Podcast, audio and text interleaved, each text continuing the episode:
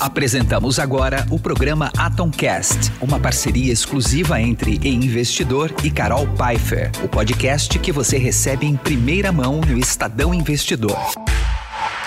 Fala galera, Carol Pfeiffer aqui começando mais um Atomcast e como sempre o assunto aqui é grana, money e bufunfa e muito empreendedorismo e só com convidados de peso. E mais uma vez aqui uma convidada de peso, uma grande amiga, recém-entrada no Shark Tank Brasil. Sandra, seja muito bem-vinda. Muito obrigada, Carolzinha. Obrigada pelo convite. E eu preciso falar uma coisa antes da gente começar.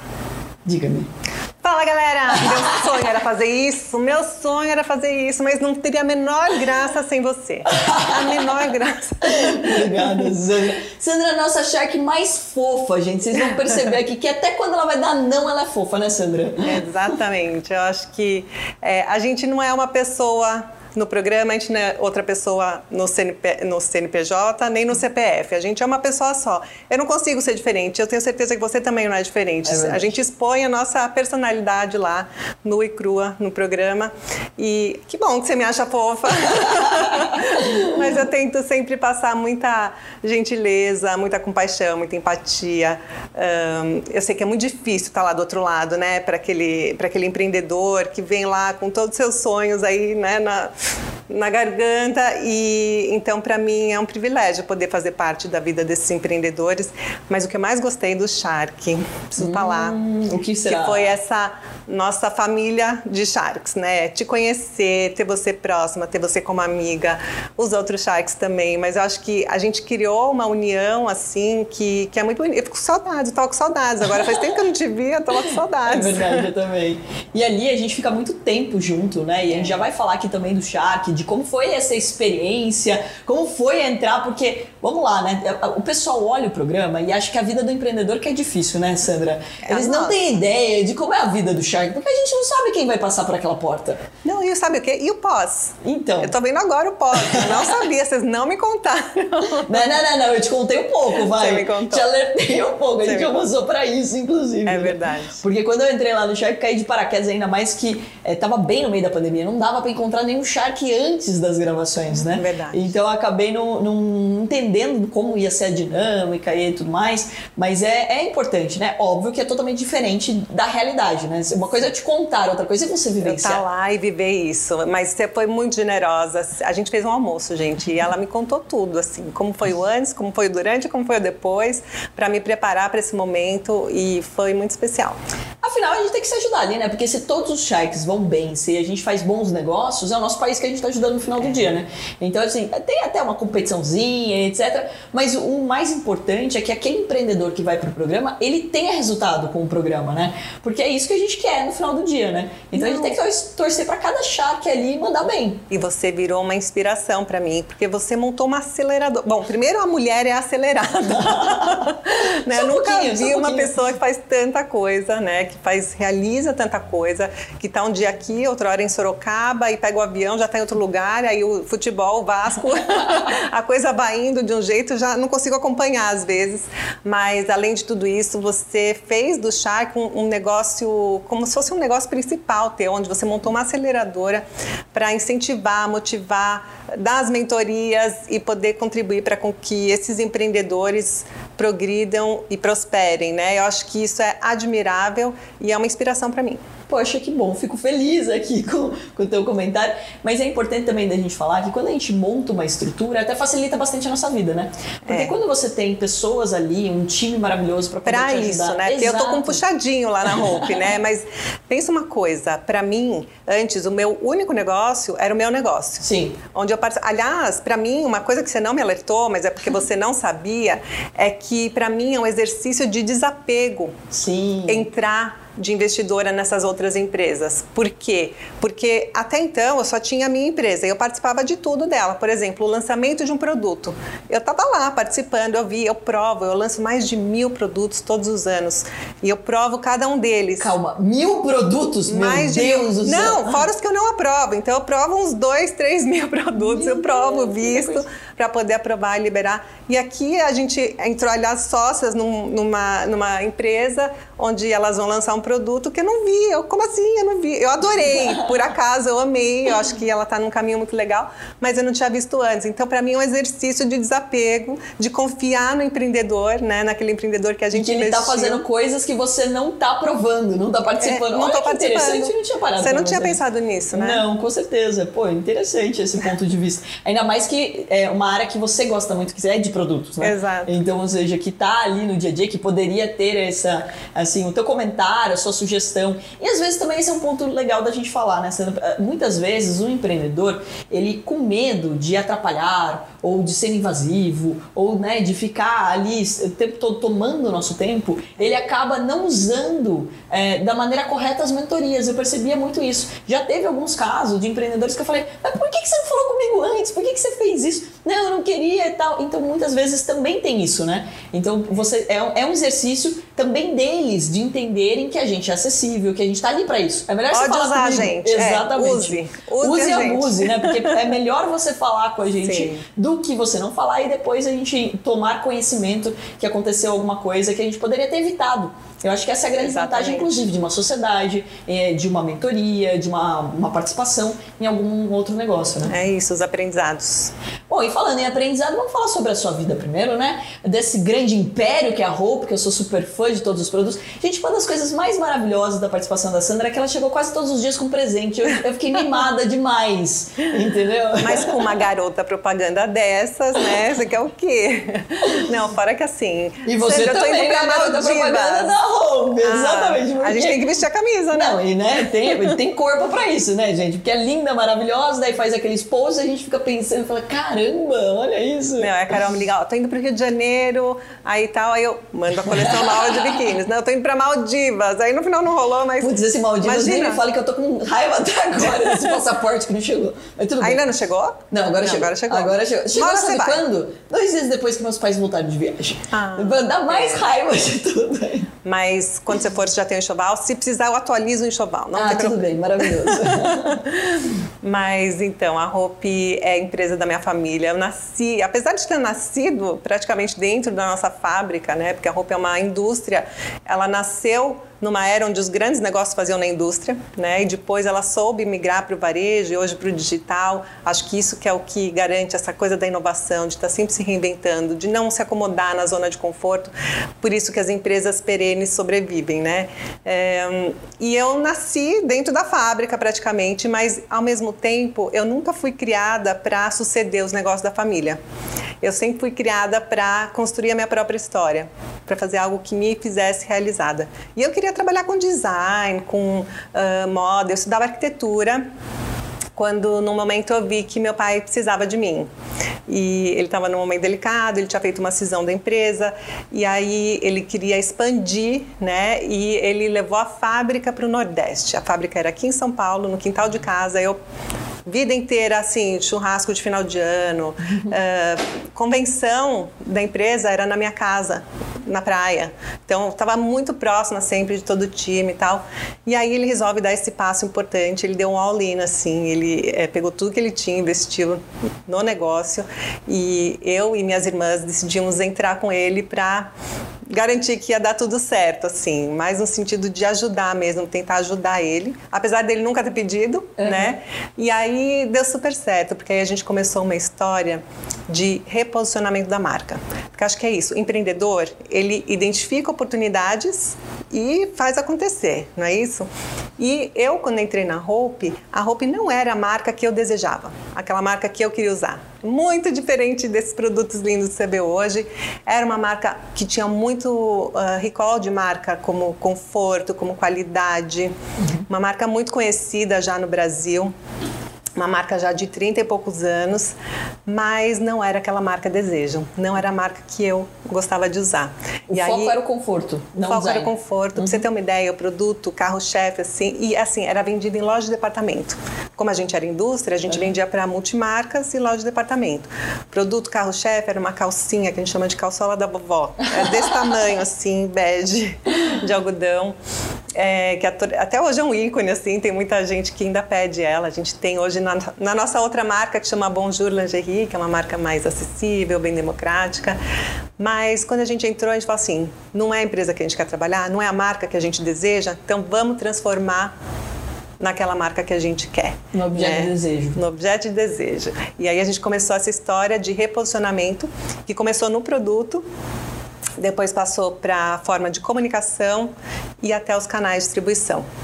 E aí a entrada no varejo já se deu como uma ideia minha, né? Eu que queria entrar no varejo através de lojas físicas, na época ainda não se falava muito do digital, no comecinho dos anos 2000, nem tinha plataforma para isso, mas ao mesmo tempo que a gente abriu a primeira loja, a gente três meses depois já inaugurou o nosso que foi um dos primeiros e-commerce de moda do país. Uau! Não tinha nem como fazer a SKU, sabe? Porque uhum. confecção tem cor, tamanhos, né? Então não tinha direito plataforma para isso e a gente lançou o nosso site mesmo assim, muito para poder ser acessível, porque como a gente estava migrando dos multimarcas para lojas em shopping, monomarcas, aliás, também um projeto pioneiro no nosso setor, é, a gente precisava ser acessível para cliente de algum jeito. Então, estava começando a história de internet, de e-commerce, ainda não tinha essa internet rápida que a gente tem hoje. Então, teve as dificuldades do começo, mas pelo menos se eu tinha uma cliente aqui nos Jardins ou lá no Mato Grosso, ela conseguia comprar os nossos produtos, toda aquela coleção linda que a gente tinha reelaborado para ela. E como que foi essa entrada, assim, né? Então, você como falou, estava preparada para empreender fora da empresa, aí viu essa necessidade de começar a trabalhar. Identificou isso e vamos lá, né? Teu pai que tinha fundado, para colocar ideias novas, né? De revolucionamento da marca, de criar um e-commerce e tudo mais. Foi algo é, fácil de ser adotado, assim, logo de cara ele já topou essa, essa invasão das suas irmãs e sua, assim, dentro é, do negócio? Acho que é um grande segredo do sucesso da Hope. A, a história da Hope é uma história de empreendedorismo, é uma história de construção de marca e geração de valor e uma história de sucessão muito bem conduzida. Uhum. Isso muito por causa da visão do meu pai.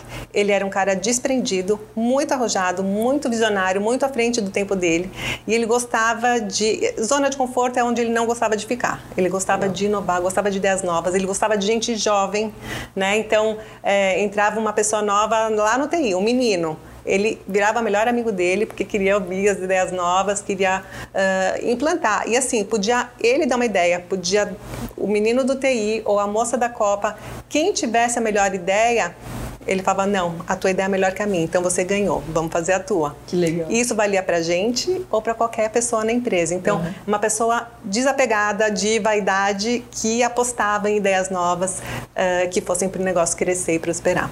Nossa, sensacional. Mesmo porque acho que a humildade é o que move o empreendedorismo da maneira correta, né? A gente até no Shark a gente busca muito isso, né? É o empreendedor que não tem humildade de entender que ele não vai saber todas as respostas, que ele não, não é a opinião dele, sim do mercado, né? Do cliente, é. de escutar. Eu gosto muito de uma fala de um mentor meu que ele falava assim: é, fique rouco de tanto ouvir. Ah, quando você começa demais. a ouvir mais, exato, Lindo. quando você ouve mais, né? E é o que você falou, essa, essa questão de ter essa sensibilidade de entender que todas as pessoas que estão ali dentro podem colaborar, porque todo mundo está no mesmo barco, todo mundo quer o é sucesso isso. da empresa. É seja isso. a pessoa do café, seja o estagiário, seja o diretor. Todos Exato. eles deveriam estar tá antenados e aí dando ideias e oportunidades. E né? se sentir à vontade para dar essas Sim. ideias, se sentir encorajados, né? Não ter medo de errar, não ter medo de falar uma besteira.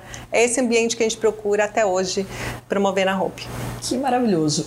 E ter esse espaço acolhedor, óbvio que faz toda a diferença, né? Porque também não adianta nada se você pega e você fala, ah, não, eu quero escutar, mas você não dá chance das pessoas poderem é. falar ou delas adotarem as ideias, né? Assim como vocês não ter conseguido pivotar totalmente a empresa, né? Vocês saíram de um modelo de negócio para outro totalmente diferente, Nossa, né? é outra empresa. E o mais legal é que a Hope hoje é uma empresa de 56, vai fazer 57 anos. Meu Deus. E não parece uma empresa velha. É uma empresa Pelo nova, né? É. Parece uma startup, a cabeça de startup. e isso é muito que vocês conseguiram trazer. E em que momento entra né, esse conhecimento também de franquias, né? Que é um know-how aí que você estudou, que você adquiriu e que você adotou dentro da Hope, né? Foi, porque você imagina que uma empresa antiga, que tinha vários funcionários antigos, que quando você vem com uma ideia nova, por mais que meu pai, que fosse o líder da companhia, fosse uma pessoa muito arrojada, uh, você tem lá outras pessoas que querem proteger o seu, que não estão tão confortáveis em sair da zona de conforto, né? E aí essas pessoas bloqueiam um pouco as ideias. E aí o que eu fiz foi vir com soluções alternativas, porque a ideia inicial era ter uma rede própria e não franquia, né? Vamos inaugurar uma loja própria, porque a gente fez a mudança no produto, na comunicação, mas eu precisava de um espaço físico para que a minha cliente conseguisse vivenciar a marca como um todo, né? Desde a música que toca na loja, o aroma, o visual merchandising, tudo precisava passar uma experiência diferente. Uhum. E através de um cliente multimarca, um lojista multimarca, eu não ia conseguir transmitir isso. Então eu precisava montar um espaço físico. Aí começou uma série de brigas internas lá dentro, não conseguia avançar com esse projeto até que eu estava grávida do meu terceiro filho. E eu li um livro do Marcelo Scherto, que você conhece, uhum. é, nosso super guru de franquias, sobre franquias, que eu nunca tinha pensado nessa hipótese, mas aí me acendeu uma luzinha, falei, não, é isso. E aí quando eu propus lá dentro, é, todo mundo ah, tá bom, não tem investimento uh, tão grande, né? Apesar de depois a gente contratou a consultoria do Marcelo, a gente uh, investiu pesado nesse projeto, mas foi uma quebra de um paradigma de fazer um teste. Sempre a gente usa muito esse modelo, assim, você tem uma ideia, você tem que investir uma certa quantia de dinheiro. Na... Vamos fazer um teste para ver se funciona. Se funcionar, aí a gente faz o rollout. Então, uh, a gente começou desse jeito, fazendo um teste com uma loja, mas assim, a gente não tinha know-how em varejo, que a gente foi por 40 anos na indústria até então. Uhum. Aí a gente pegou uma cliente é, que já era cliente, uma das primeiras clientes do meu pai, na verdade o sogro da nossa primeira franqueada, tinha uma loja no Brás que era vizinha do meu pai lá na primeira fábrica que ele teve e ela topou esse desafio. Ela queria entrar no varejo, queria ter lojas em shoppings, né? E o nosso projeto era para lojas de shopping, já enxergando o boom dos shopping centers que iria acontecer. Uhum no início dos anos 2000 e ela aceitou esse desafio e foi a primeira franqueada, a franqueada cobaia, né? E ajudou a gente muito a formatar, porque também não tinha experiência, como é que para comprar o cabide, imagina, um cabide de uma lingerie, não tinham lojas de lingerie nos shoppings ainda. Era só loja de departamento ou multimarcas. Sim. Então, é, vocês é, estavam inaugurando um novo conceito, né? Exatamente, um novo conceito que ninguém nunca tinha visto antes. Então, a gente teve vários desafios assim para conseguir implantar a primeira loja. E aí que nasceu, em dezembro de 2005, a primeira loja Hope no Shopping Center Norte, Olha. já com uma franquia. Aí a gente ficou ano de 2006 inteirinho estudando, né, com a consultoria do Xerto. Entendendo os números, fazendo piloto de fato, né? Porque fazendo piloto. Como você vai vender um negócio que você não tem dados para falar para os seus... Exatamente. E, e assim, vendo a viabilidade para nós como franqueadores e também para o franqueado, porque tinha, tinha, que ser um bom negócio para o cara investir o dinheiro Sim. dele numa loja num conceito que nunca ninguém viu antes. É, mesmo porque a cobrança aumenta absurdamente, né, Sandra? Porque a pessoa que vai montar uma loja sua, vai montar uma franquia, ela espera que, ela espera que esteja tudo redondinho, é. né? E o franqueado, ele tem muitas vezes até essa ilusão, né? Que é só abrir a loja e que vai chover vai cliente, não precisa é. fazer nada, não tem que estudar nada, né? E não é Gestão de estoque. E, e, assim, é o que a Regina, essa minha primeira franqueada, fala assim, você tem é uma empresa completa. Uma uhum. loja no shopping de 40, 50 metros quadrados é uma empresa você tem departamento pessoal, você tem tudo, né? Você tem compra, você tem venda, você tem sistema, você tem. É, é, um, é um negócio que envolve uma série de, de disciplinas diferentes que você tem que ser especialista. Sim. E eu costumo brincar, muita gente tem muito franqueado que gosta muito, porque hoje a marca ela tem um certo glamour, né? A coisa das influenciadoras, das celebridades, o mundo glamouroso da moda, mas não é só isso, né? E aí tem gente que não quer cuidar da parte financeira. Tem muita mulher, principalmente, empreendedora, eu tenho muitas franqueadas mulheres, você sabe como posso, é. Posso imaginar, posso imaginar. que ela fala que é, que é só a parte boa, né? Sim. Que eu acho só a parte que é o boa. Glamour. Ela só quer o glamour. Mas a parte financeira, a parte de gestão de estoque, que é o que vai fazer ela ganhar dinheiro mesmo, ela abandona. Ela terceiriza. Que é um risco gigantesco, né? Porque você fica refém de outra pessoa, né? Você sabe mais do que ninguém. É. Então, a gente tem hoje uma pessoa dedicada para auxiliar esses franqueados que têm dificuldades na gestão financeira do negócio. Então a gente, ao longo do tempo, foi se aperfeiçoando, aperfeiçoando esse serviço que a gente oferece para o franqueado. Mas sim, o negócio depende assim, 50% da qualidade da, do operador, da qualidade da execução na operação. Isso é tão importante, né, da gente falar que você tem que encontrar uma franquia que combina com você, né? Você não pode simplesmente, ah, essa franquia dá dinheiro, então eu vou montar esse tipo de franquia. Mas se você não entende nada do negócio, você não gosta daquele produto, você se não identifica, você não vai conseguir né, realmente escalar aquilo, ou ter é, mais produtividade naquilo que você está fazendo, né? Então, eu brinco isso... que é que nem um casamento. Hum. Primeiro vem aquela, aquele namoro, aquela empatia, ah, achei bonitinho, né? Então, essa é a primeira atração. Então, a pessoa vem realmente atraída pela marca, pelos produtos tal. Mas não é só isso, porque depois tem um convívio diário, né? Então, toda a parte de negociação, de contrato, da coffee, né, de franquias, é uma parte de namoro onde a gente se conhece. E eu brinco com minha equipe que a gente tem que fazer um trabalho de não venda, de assim, pede para sair. a gente tem que contar as verdades, contar as dificuldades, porque não Faz um é terrorismo tudo bonito. Pra, assim, só sobrevive quem de fato está apaixonado. Exatamente. e aí o momento da assinatura do contrato é o casamento e depois que começa a vida de fato, né, de casados, aquele relacionamento de longo prazo, onde você tem que estar tá realmente sempre muito apaixonado para fazer a coisa acontecer aí no dia a dia. E o que, que você foi vendo ao longo desse tempo, né, que, assim, que ajudava você a encontrar os melhores franqueados, né? Porque, vamos lá, pessoas querendo te representar, ainda mais com o tamanho da marca hoje, é todo dia, né? É, que querem ter uma franquia da roupa. Mas o que, que faz a diferença para você, além dessa paixão e tudo mais? A pessoa precisa se dedicar, ela precisa estar tá lá o dia todo, ela consegue ter uma pessoa de confiança dentro do negócio, ela consegue fazer isso também paralelo a outra atividade? Qual que é o perfil hoje do franqueado? Eu gosto muito do franqueado barriga no balcão, uhum. aquele que vivencia a operação.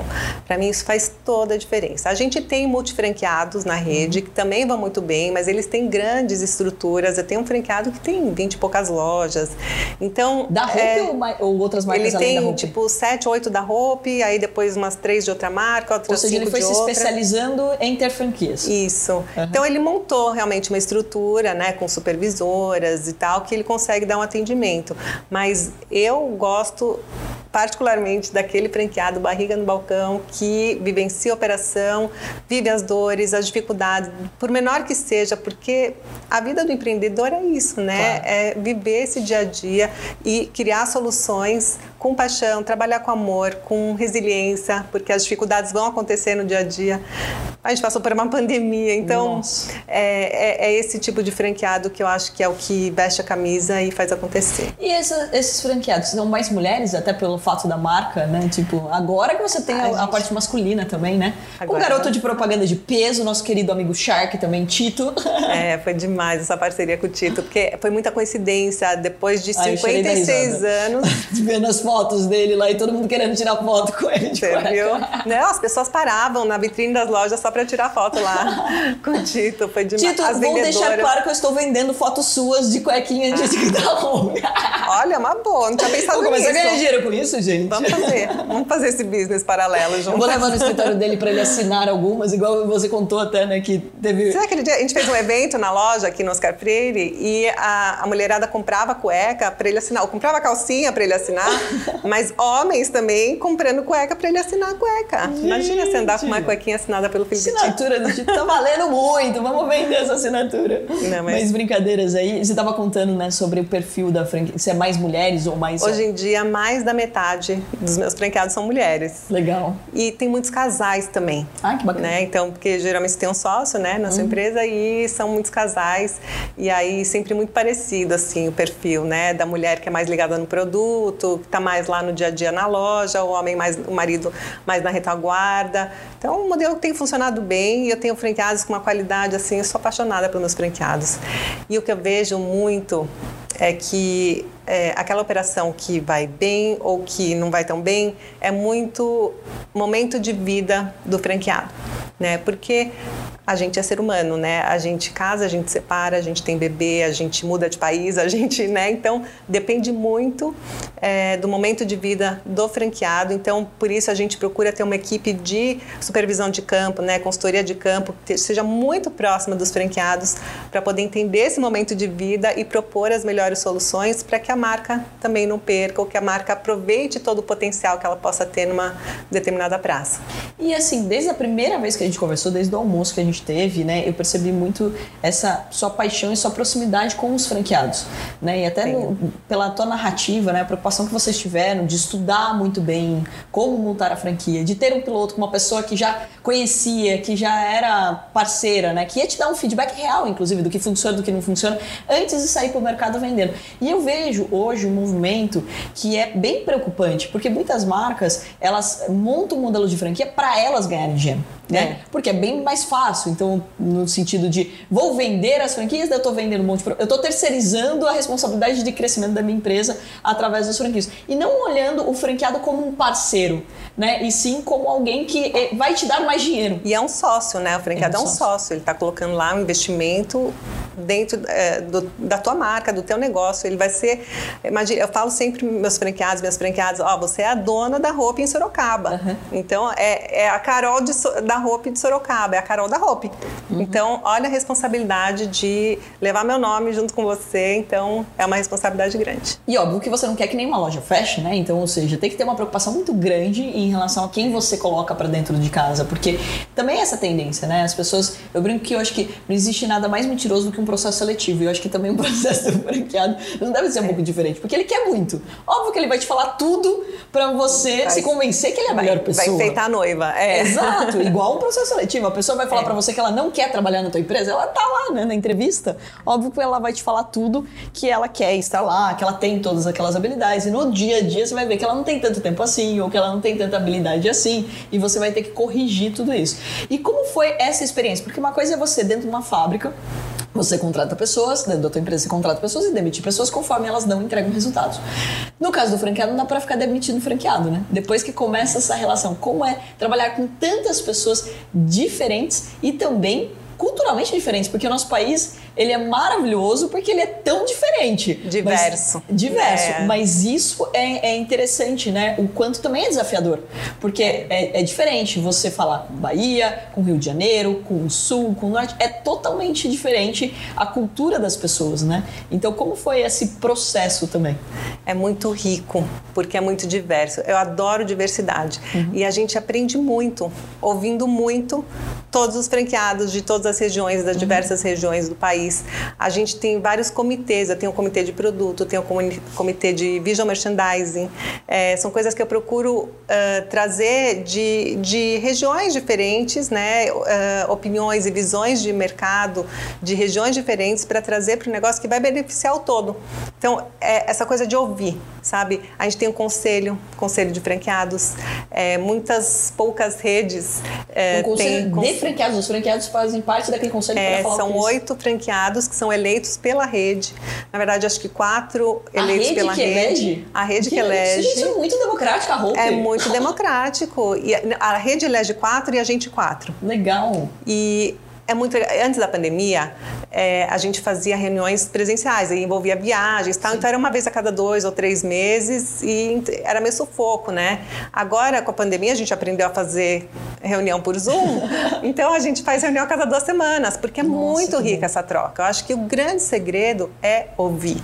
Então a gente investe muito nessa troca, a gente ouve bastante para poder, inclusive, aplicar melhores práticas, né? Porque uma coisa que a franqueada lá de Porto Alegre está fazendo no inverno, por mais que é, lá tenha uma situação de frio, você pode usar para cliente que tem trabalha lá no Nordeste, que tem uma loja lá no Nordeste, com clientes que viajam né, para o inverno. Então é, é, é, sempre muito rica essa troca.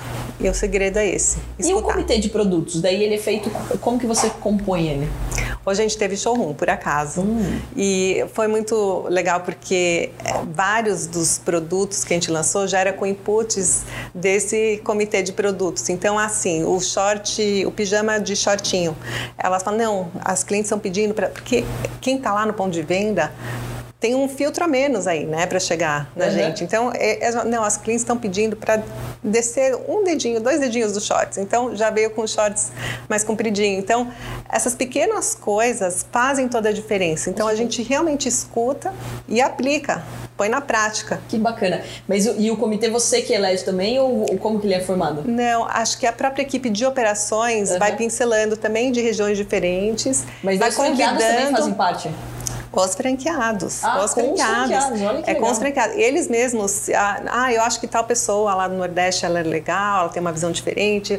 Eles mesmos estão se indicando uns aos outros para formar um grupo também diverso, mas também que, que tem o mesmo interesse, né? Você sabe que, é, curiosamente, né, nas minhas palestras eu bato muito na tecla de que as pessoas precisam tratar os negócios, as empresas, como se fosse uma empresa de capital aberto. E toda empresa de capital aberto é obrigada a ter um conselho. É. Né? E o conselho, olha só, as pessoas só fazem isso quando elas têm uma, um interesse ou de vender para um fundo ou de ter capital aberto.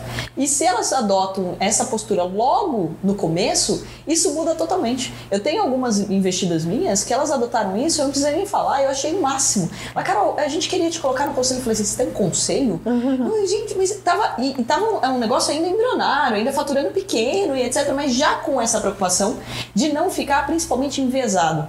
Porque quando você que manda e desmanda, banda, quando você toma todas as decisões, você coloca a tua opinião, você tem uma, uma ótica. Agora, quando você entra num conselho, você monta um comitê, você está permitindo que as pessoas falem e daí você pode ser voto vencido. Você tem que ter, ter, estar preparada também para isso. Né? Pro não, né? Com certeza. Você, fala assim, não, mas eu queria que o short fosse mais curto. Daí você fala, mas não vai vender. É. Porque as pessoas querem um dedinho a mais. E daí você tá é, nessa diferença, né? Do que você gostaria que acontecesse e do que, que os clientes gostariam de consumir. É isso mesmo. E essa troca é sempre muito rica.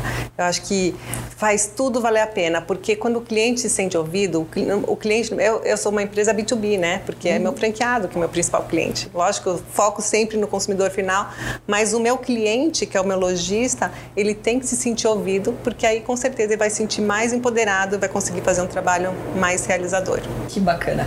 E vamos falar um pouquinho de perrengue aqui, que foi a pandemia, né?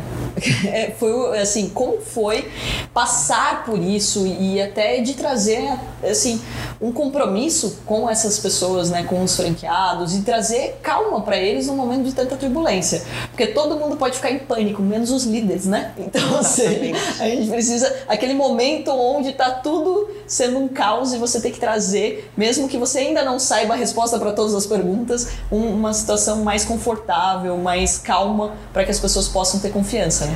Sabe que eu tive um peso a mais nessa pandemia porque dois meses antes meu pai faleceu. Então foi um momento muito difícil, ainda estava vivendo aquele luto.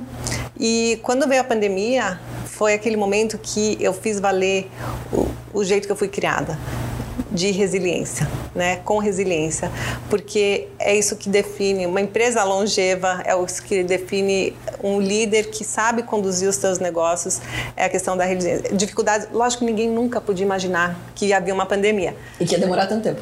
É, quando veio falando que ia fechar o comércio, a gente falou assim: ah, quarentena, beleza, 40 dias, né? Uhum. Mas durou meses. Quarentena é a maior fake news. É. Não tem nada a ver com 40 dias.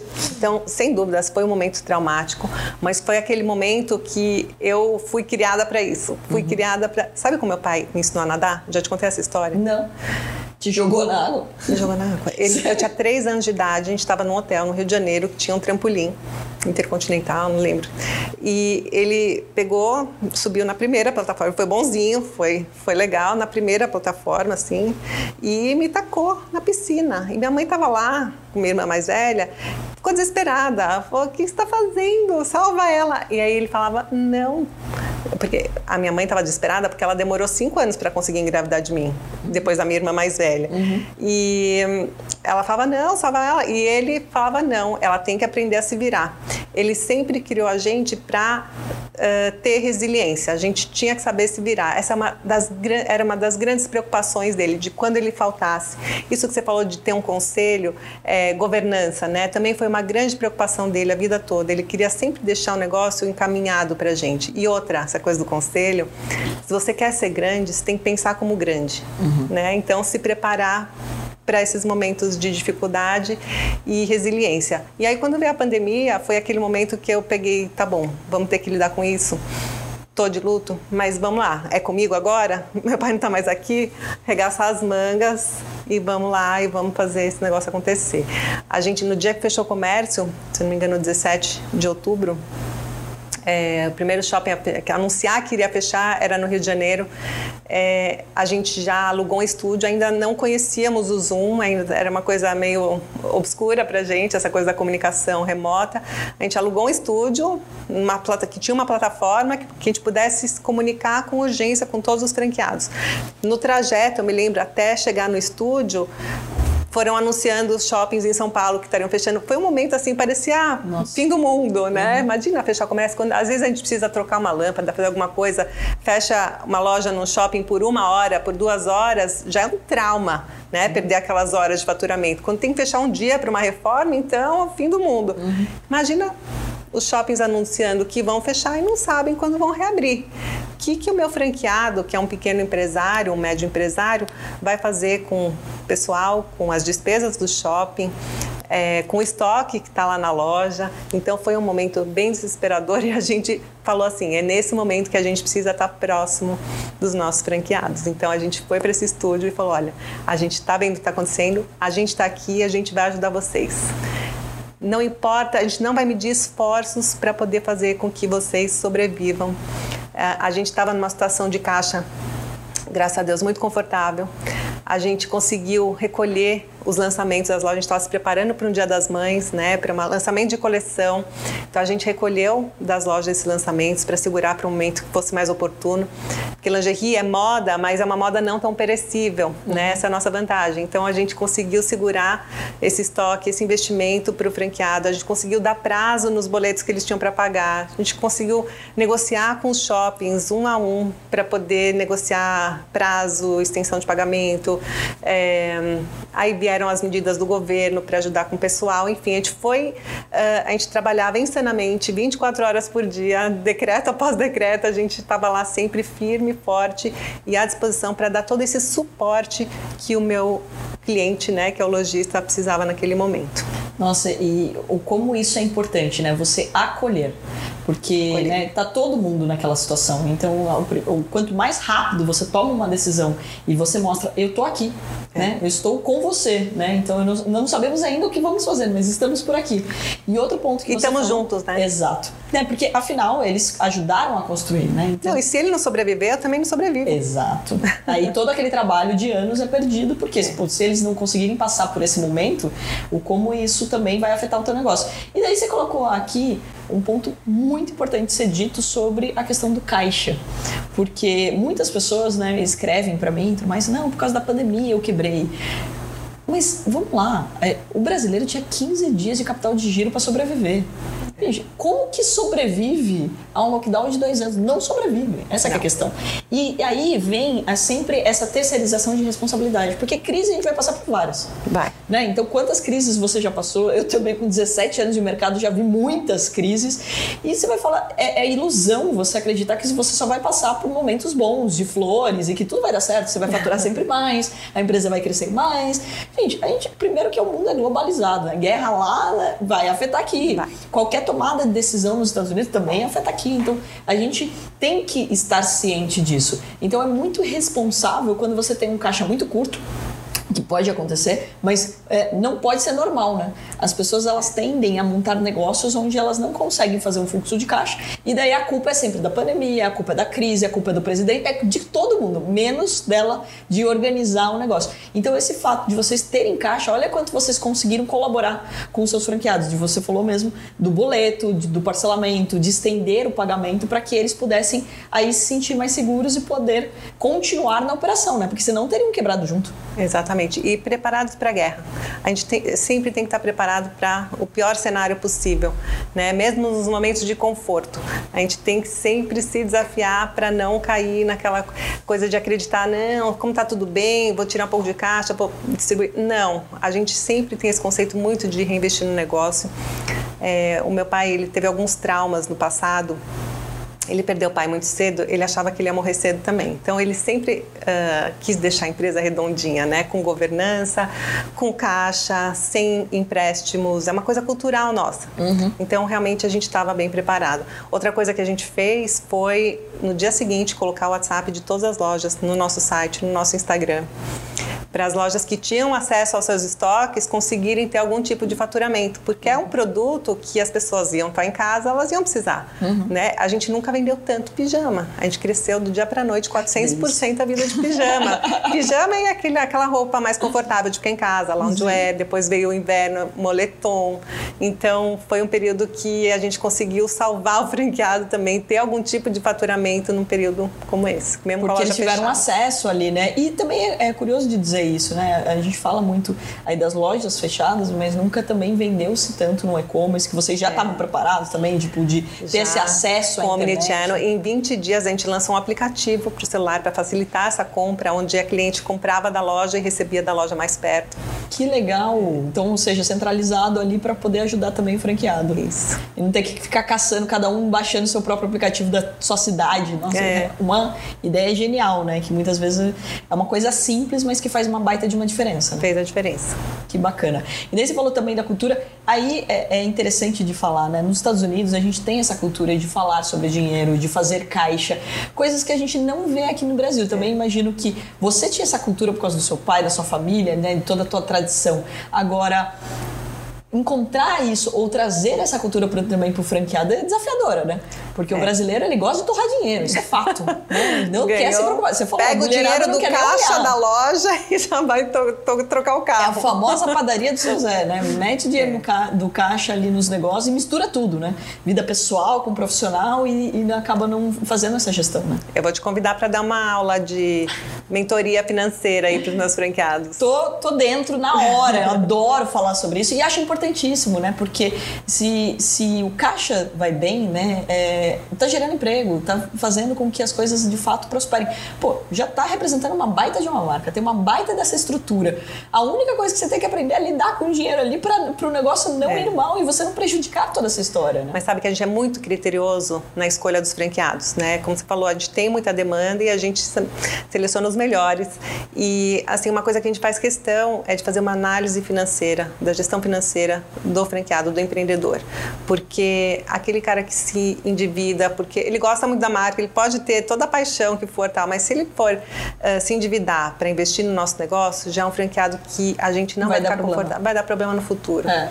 E ele não pode se iludir, né? Eu acho que também tem essa leitura equivocada que acontece da pessoa achar, primeiro que a franquia vai resolver todos os problemas dela. Eu vou é. montar uma franquia da roupa, vou ficar milionária e eu não preciso mais me preocupar com nada, então eu vou fazer uma dívida que eu vou ter esse retorno, né? E daí não está contando com situações como, por exemplo, um lockdown. Então imagina a pessoa que tinha né, é, começado o teu negócio um mês antes, é. dois meses antes e que estava esperando esse payback de seis meses ou de um ano, como muitas pessoas acabam se iludindo, né? Então é muito importante essa frieza, né? Essa, esse lado racional da marca de escolher o franqueado e deixar muito claro para ele, você vai precisar de mais dinheiro do que você está imaginando. É. Porque se não for esse dado de realidade, as pessoas acabam se iludindo achando que o retorno é rápido e daí você que depois vai ter que sofrer com as consequências de aguentar o franqueado, inclusive colocando a culpa na marca, não é dele, né? É. Ele não fez a gestão direitinho e acaba. E eu já escutei muitas histórias de franqueado, já dei muitas palestras, inclusive, para o mercado de franquias, porque hum, são investidores, né? Uma pessoa que monta uma franquia tem uma é característica investidora. É. E é muito curioso que de, de, escutar as histórias de franqueado que tipo, já mandou dados, né, até não reais, dados mentirosos para tentar convencer de que ele tinha patrimônio para poder montar a franquia, né? Então, ou seja, Mas a gente tem uma rede muito boa. A gente é muito que... próximo realmente dos, dos franqueados por causa do conselho. A gente acaba criando uma certa intimidade. A gente faz reuniões regionais duas vezes por ano. Não é só na convenção que a gente se encontra. Então, eu, eu, eu faço questão de conhecer cada um dos meus franqueados. Franqueado novo, essa semana, todo, todo mês a gente tem integração de novos franqueados, onde eu faço questão de conhecer, sentar, tomar um café com cada um deles, entender a história de vida, porque é um casamento mesmo. Sim. e tá levando tua marca, né? Vamos falar de Shark aqui, porque a gente não pode perder essa oportunidade. Como foi a entrada no Shark? Você já tinha sido convidada lá atrás, né? Então. Foi. De, cê, Acho que na mesma época que você. É, e, e, foi, foi num momento bem difícil. É, foi logo que meu pai faleceu, foi em 2020 que veio o convite.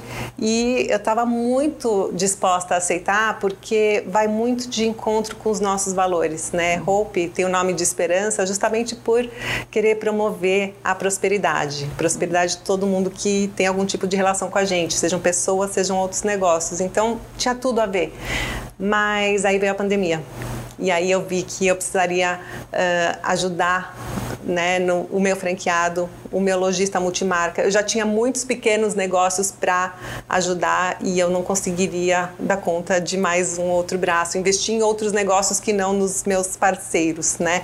Então, naquele momento eu declinei e 2021 veio o convite de novo e aí veio a segunda onda. aí eu falei, não é possível. E eu tava louca para entrar. E aí eu falei, será que vão me chamar de novo em 2022? E aí me chamaram. aí eu fiquei muito feliz. Era para ter feito meia temporada você sabe disso. É, era, entrou eu e entrou o Tito. Uhum. É pra gente dividir a cadeira lá. A minha é vegana, gente. É a minha cadeira não era de Teve couro. Teve que mudar a cadeira dela porque é vegana. Mas aí o Caíto pegou Covid e eu acabei ficando a temporada inteira. Uhum. Gravei só três pitches que eu não, que eu não tava. É verdade. E, e, eu fiquei muito feliz, né? Porque, primeiro, né, além da gente ter se aproximado e ter adorado você lá, o segundo é que quando, né, ia estar só o Tito, eu ia ser a única a mulher. A única mulher, ali. olha só. Aí eu estava super desconfortável com isso. Daí todo mundo, não, mas é ótimo pra você, né? Porque daí você se destaca. A rainha. Assim, não, mas é horrível, porque quem tá assistindo o programa quer ver mais mulheres. A gente já tem, é, nós já somos minoria, né? Porque são duas mulheres, três homens, obviamente, sempre tem convidados também. E eles, é muito legal a preocupação do programa, né? Ele sempre traz convidados mulheres, mais mulheres do que homens, para dar uma equilibrada ali. Mas a composição fixa ali são três homens e duas mulheres. Então, quando né, veio essa possibilidade de revezamento de cadeira, eu mesmo falei assim, gente, adoro, legal, bacana, mas, é mas, mas eu vou ficar sozinha aqui, é. né? Eu falei assim, como assim e tal? É, então, achei que, né, acho que nada é por acaso, né? Óbvio que a gente não queria que o Caíto pegasse, pegasse Covid, COVID, coitado, não. né? Então, ainda bem que ele ficou bem, né? Na verdade, não ficou, teve nenhum. graças a Deus. Só, só descobriu por causa do teste. Gente, vocês não têm ideia. A gente é a pessoa mais faz testes nessa vida. É um em três protocolo. temporadas, eu entrei, não, eu entrei no meio do furacão, né? Nossa. Né? Era muito mais rígido. Tinha aquelas divisórias de acrílico. Eu não conseguia escutar o Polinário, porque a gente tinha um acrílico ali, eu não conseguia escutar o que ele falava. Então era super desafiador. Cada, no, na primeira temporada que eu entrei, cada um ficava no seu camarim, não podia sair, a gente não podia ter contato com o outro é, para fazer até fazer a maquiagem, o cabelo, tudo mais, tudo separado. Então era muito mais. O tempo todo de máscara, imagina, a gente tá maquiada. Aí você bota a máscara, que você tira a máscara, já saiu a maquiagem. Ai, já Deus. saiu o batom. Nossa, dá um trabalheira, assim. Mas é, foi essa última foi mais flexível, mas ainda tava na pandemia, a gente fazendo teste, mas só por isso que ele também descobriu, né? É. Porque ele também tava ótimo.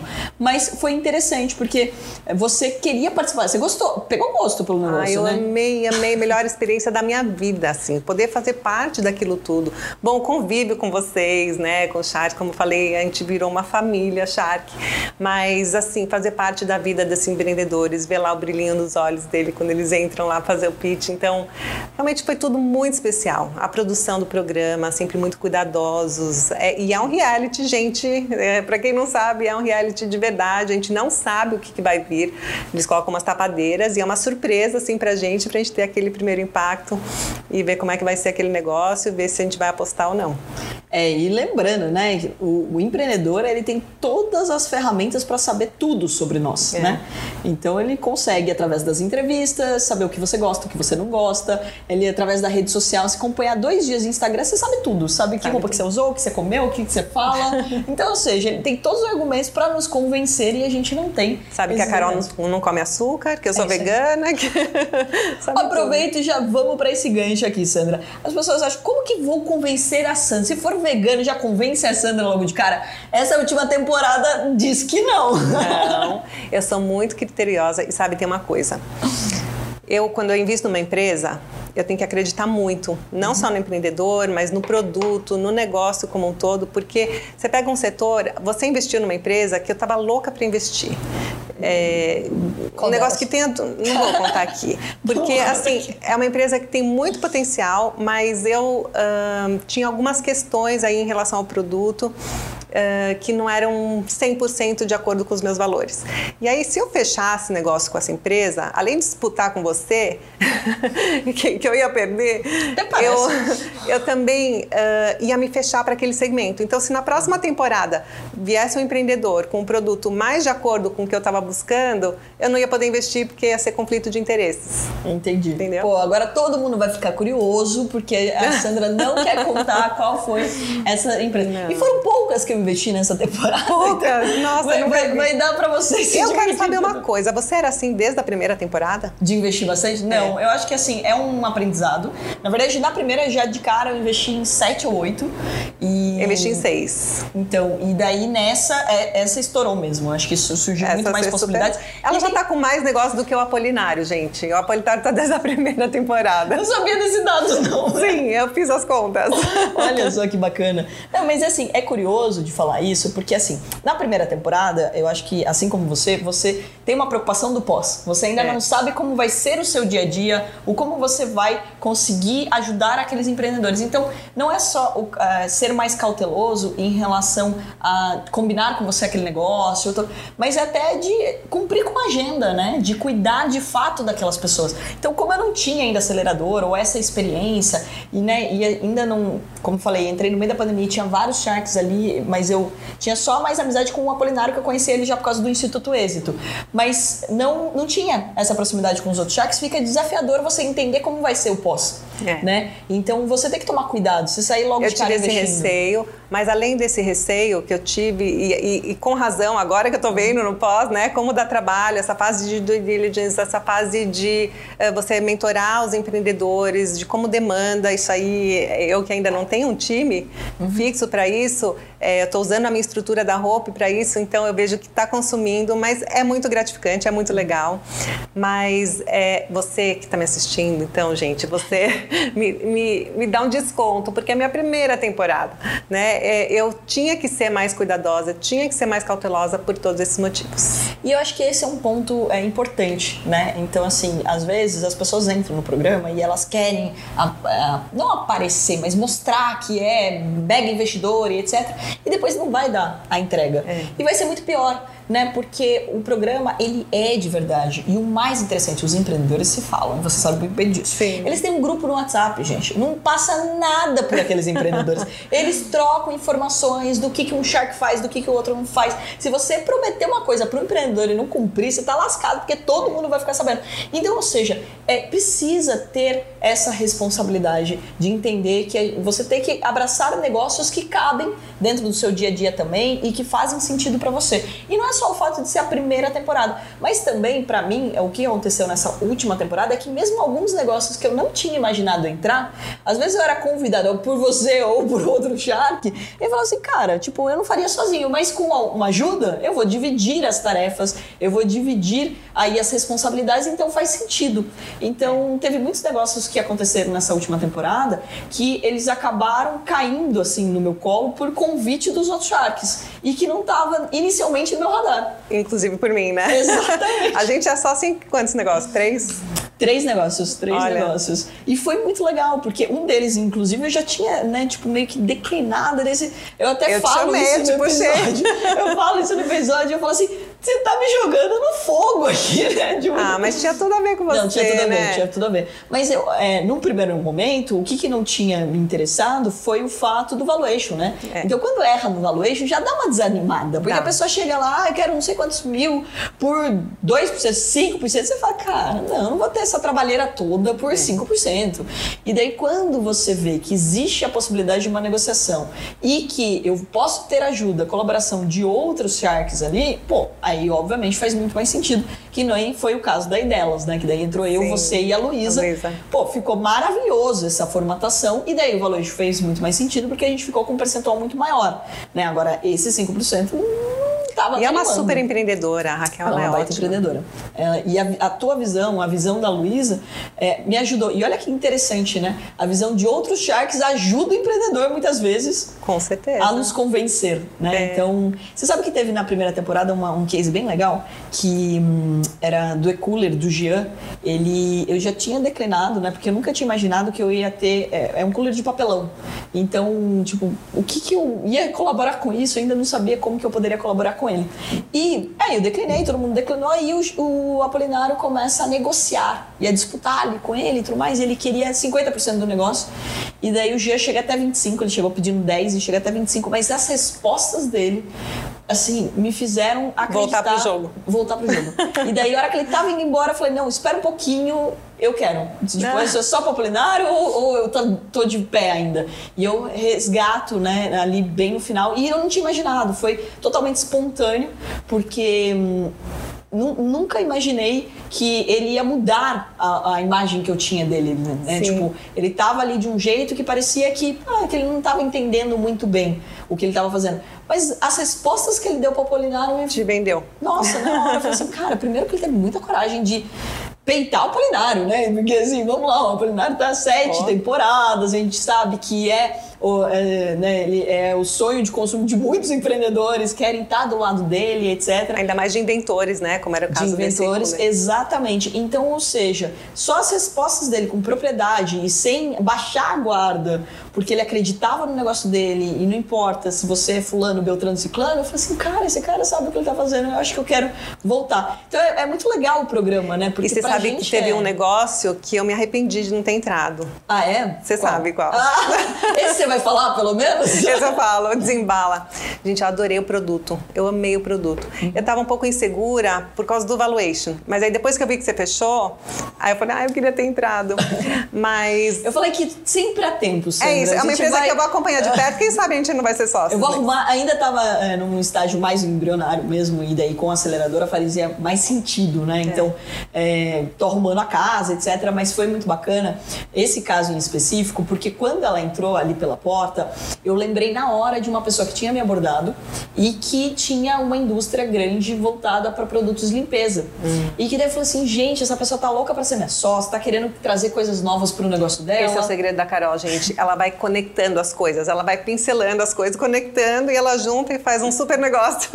É, então assim, quando você começa a conectar pessoas, né? Primeiro que você vai diminuindo o seu risco. Então eu não preciso saber tudo de franquias, mas por exemplo, se eu ver um negócio lá e eu te convidar, eu já sei que eu tenho alguém para perguntar, para mentorar, para ajudar no negócio, para e até para dizer, isso não cabe um modelo de franquia, isso cabe um modelo de franquia, sem precisar simplesmente de uma consultoria voltada para isso, né? De contratar pessoas. Uma pessoa que vivenciou isso na pele é totalmente diferente. Já montei uma, já monto várias. Exato. Então, ou seja, você já sabe o processo, já sabe como funciona, você já sabe os lugares. Já onde montei duas, da- da- eu tenho três redes de franquia, sabia? Porque eu tenho da Hope, eu tenho da Hope Resort, que é a nossa marca de lifestyle, né? Uhum. Dos biquínis que você adora e do- da moda fitness. E tem uma loja. Que a gente chama internamente de Du, mas é uma loja que une as duas marcas, a Hope e a Hope Resort, para cidades de menos de 200 mil habitantes. Então, Olha. se você mora numa cidade pequena, mas acima de 80 mil habitantes, a gente recomenda. Porto Feliz não pode. Poxa vida. Quantos habitantes tem Porto Feliz? 50. Ah, então ainda não. Quem sabe? Às vezes tem umas cidades assim que tem um potencial. Mas né, a Fazenda Boa Vista tá lá, tem ótimos clientes. É, é isso. Eu acho que lá dá, dá jogo. Ou na fazenda, né? Pode Muito mais fácil.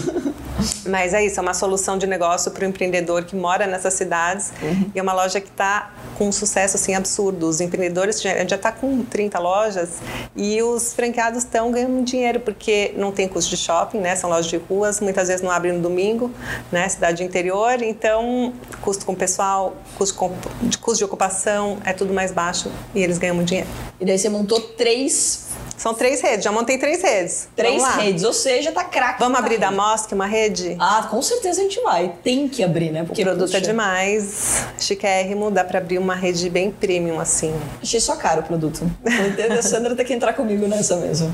É. E, e uma delícia, né? E a preocupação que ela teve de, né, de levar produtos, por exemplo, sem açúcar, vegano, etc. Sim. Porque ela queria convencer a gente. Essa Então, é ou outra que seja, tá criando uns produtos aí que eu falei, não, pelo amor de Deus, me deixa provar, né? Porque é, eu quero participar desse desenvolvimento, assim. Ela vai lançar, você está sabendo dos desenvolvimentos? Não. Sim, principalmente agora pro Natal e tudo É. mais. Muita coisa. A Ben Dog também, né? Que agora criou a coleção pra Copa. Imagina, seu doguinho de camiseta da Copa, camiseta do Inclusive, Brasil. foi ideia da Sandra de fazer ali com o, o verde. Neon. O verde neon. Nossa, Neon, um arraso, gente, gente. um arraso. A hora que eu vi a foto, eu não tava entendendo nada na hora que você tava falando, porque eu falei, por que ela tá falando de verde? Porque você está antenada nas tendências, óbvio, né? Não, Então, eu vejo seja, que funciona pra minha marca, o que Exato. funciona pra gente, funciona pro cachorro também. A gente é- é- parece que é um imã, o neon é um imã. As, as pessoas estão passando pela loja assim, vê uma coisa neon e já vai atrás, ele suga a gente. Mas é, é- é, assim, é uma tendência, né? Um, aquele Super momento da moda, não é a vida inteira que vai funcionar aquilo, É. né? Então você pegou. Mas sabe que já tá há alguns anos e todo ano eu falo assim, não, acho que agora deu, acho que agora... aí Acho todo ano eu lanço um pouquinho aí vá, vende tudo. Mas principalmente pra biquínis, etc. Principalmente biquínis, até no fitness, assim, roupa pra malhar. Ah, não, isso não tem a dúvida, porque não tem ninguém que goste mais de uma cor do que o pessoal da corrida. Vou É. deixar isso claro. Porque quando eu comecei a correr, eu era daquelas que só usava preto, branco, cores, um rosinha. Mas fica monótono, né? Não, e daí, só que daí eu falava assim, olhava aquele povo inteirinho, parecendo um arco-íris. Eu falava assim, gente, não é possível que a galera goste de correr assim.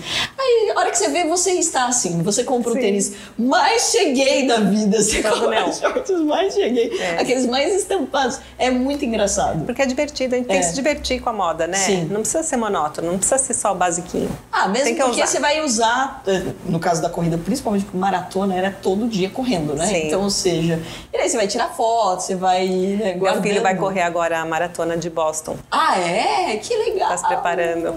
Então, mas ele fez alguma antes pra pegar o índice? Não, Ah, ele ele tá, tá treinando, se Que inscreveu, legal. tá treinando. É a primeira maratona? Primeira maratona da vida dele. Gente, já vai na hard, porque Boston é sonho de consumo do É corredor. que ele tá morando lá, né? Ele falou, eu preciso viver a full experience de Boston, então Não, ele tem que- vai correr a maratona. Tem que viver. A minha primeira foi em Miami, a segunda foi em Florença e a última em Mendonça.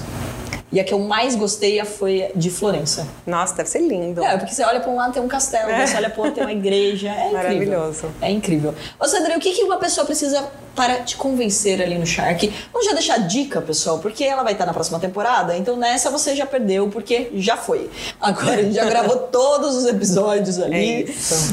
E assim, eu recebo muito pitch. Você também? Nossa Pelo Senhora. direct do Instagram, Eu já recebia LinkedIn. muito pitch por causa de ser investidora Ah, do sim. mercado financeiro. Então a galera me abordava achando que assim, que você vai colocar dinheiro em uma ideia que ela acabou de ter, né? É engraçado até isso. É isso, mas é assim, se eu não respondi o teu direct, é porque eu não consigo ver tudo. É muita coisa, gente. Então, por isso o Shark acaba sendo um filtro pra gente, né? Sim, maravilhoso, Eles têm um- todo um processo de seleção e tal, então não dá pra gente. avaliar. São centenas por semana de Sim. que a gente recebe. Então é, é humanamente impossível a gente avaliar tudo. Aí o Shark acaba sendo esse filtro pra gente. Chega aos empreendedores lá e o que me atrai a investir num negócio, lógico, tem que ser um negócio que vai de encontro aos meus valores, né? Como eu falei, tem a questão do veganismo, tem a questão. Mas não- não basta ser vegano, tem que ser clean label. Eu gosto muito das coisas mais naturais possíveis. Ah, eu me interesso muito por negócios relacionados à moda, principalmente relacionados à moda sustentável. Mas também eu preciso sentir muita confiança no empreendedor. Então, vi com os números na ponta da língua. É, vi preparado para as perguntas.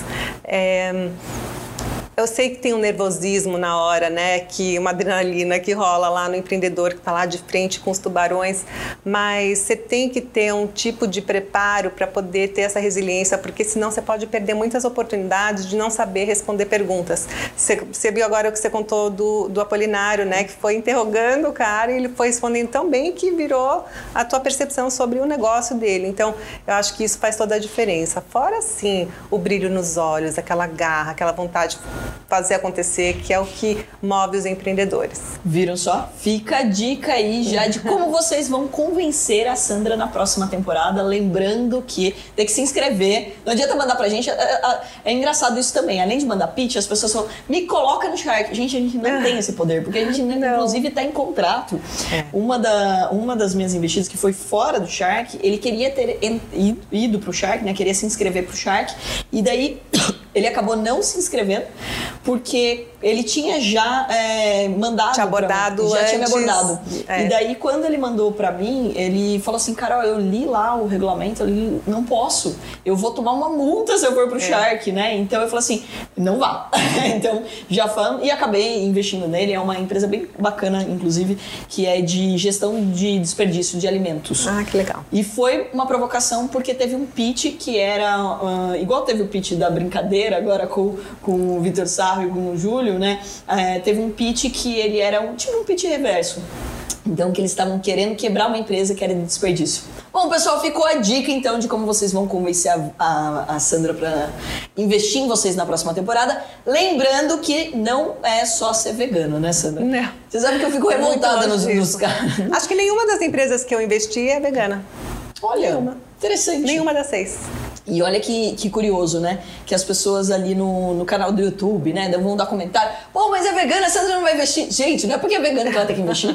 Não é porque vai ser do mercado financeiro que eu tenho que investir. Não é porque é do, da educação que eu tenho que investir. Então, acho que, assim, é muito importante que... Primeiro que a gente não tem que investir em nada que a gente não queira, né, Sandra? Porque trabalhar por nós ninguém foi, né? Mas dar palpite no que a gente vai investir ou não, eu nunca vi. É verdade. E é isso que eu falei, de se fechar para o segmento. Se tem uma empresa que eu acredito muito, um segmento que eu acredito muito, eu tenho que esperar pelo melhor negócio que eu posso fazer naquele segmento, né? Você viu? Inteligentíssima. Ela está aguardando o seu pitch na próxima temporada. Já fica a dica aqui. Sandra, muito obrigada pela sua participação. Adorei. Vamos marcar mais vezes aqui, mesmo porque a gente tem muito papo pra, Nossa, pra colocar. sempre horas assim, é assim, o papo rola de um jeito e essa mulher fala, você viu como ela acelera? Não dá tempo assim de conversar tanto em, em pouco tempo com você. A gente tem que gravar assim uma tarde pra Não, poder tem sair. que ser. E vamos gravar os próximos episódios aqui contando desses investimentos que a gente fez junto, contando É. como foi, como que elas estão. Porque essa é uma curiosidade que todo mundo tem, né? Do pós-Shark, que é de saber depois, depois. é. E aprender com isso, né? Pra você aprender com os erros desses empreendedores para que você não cometa dentro do teu negócio, né? É isso aí. É isso aí, pessoal. Então, se vocês gostaram, é claro, compartilha com o maior número de pessoas, que é através da educação que a gente muda esse país. Escreve aí nos comentários e também aproveita e dá a dica pra mim de quem que eu trago no nosso próximo Atomcast. Um grande beijo pra você e até o próximo. Você ouviu o Atomcast, uma parceria entre o investidor e Carol Pfeiffer.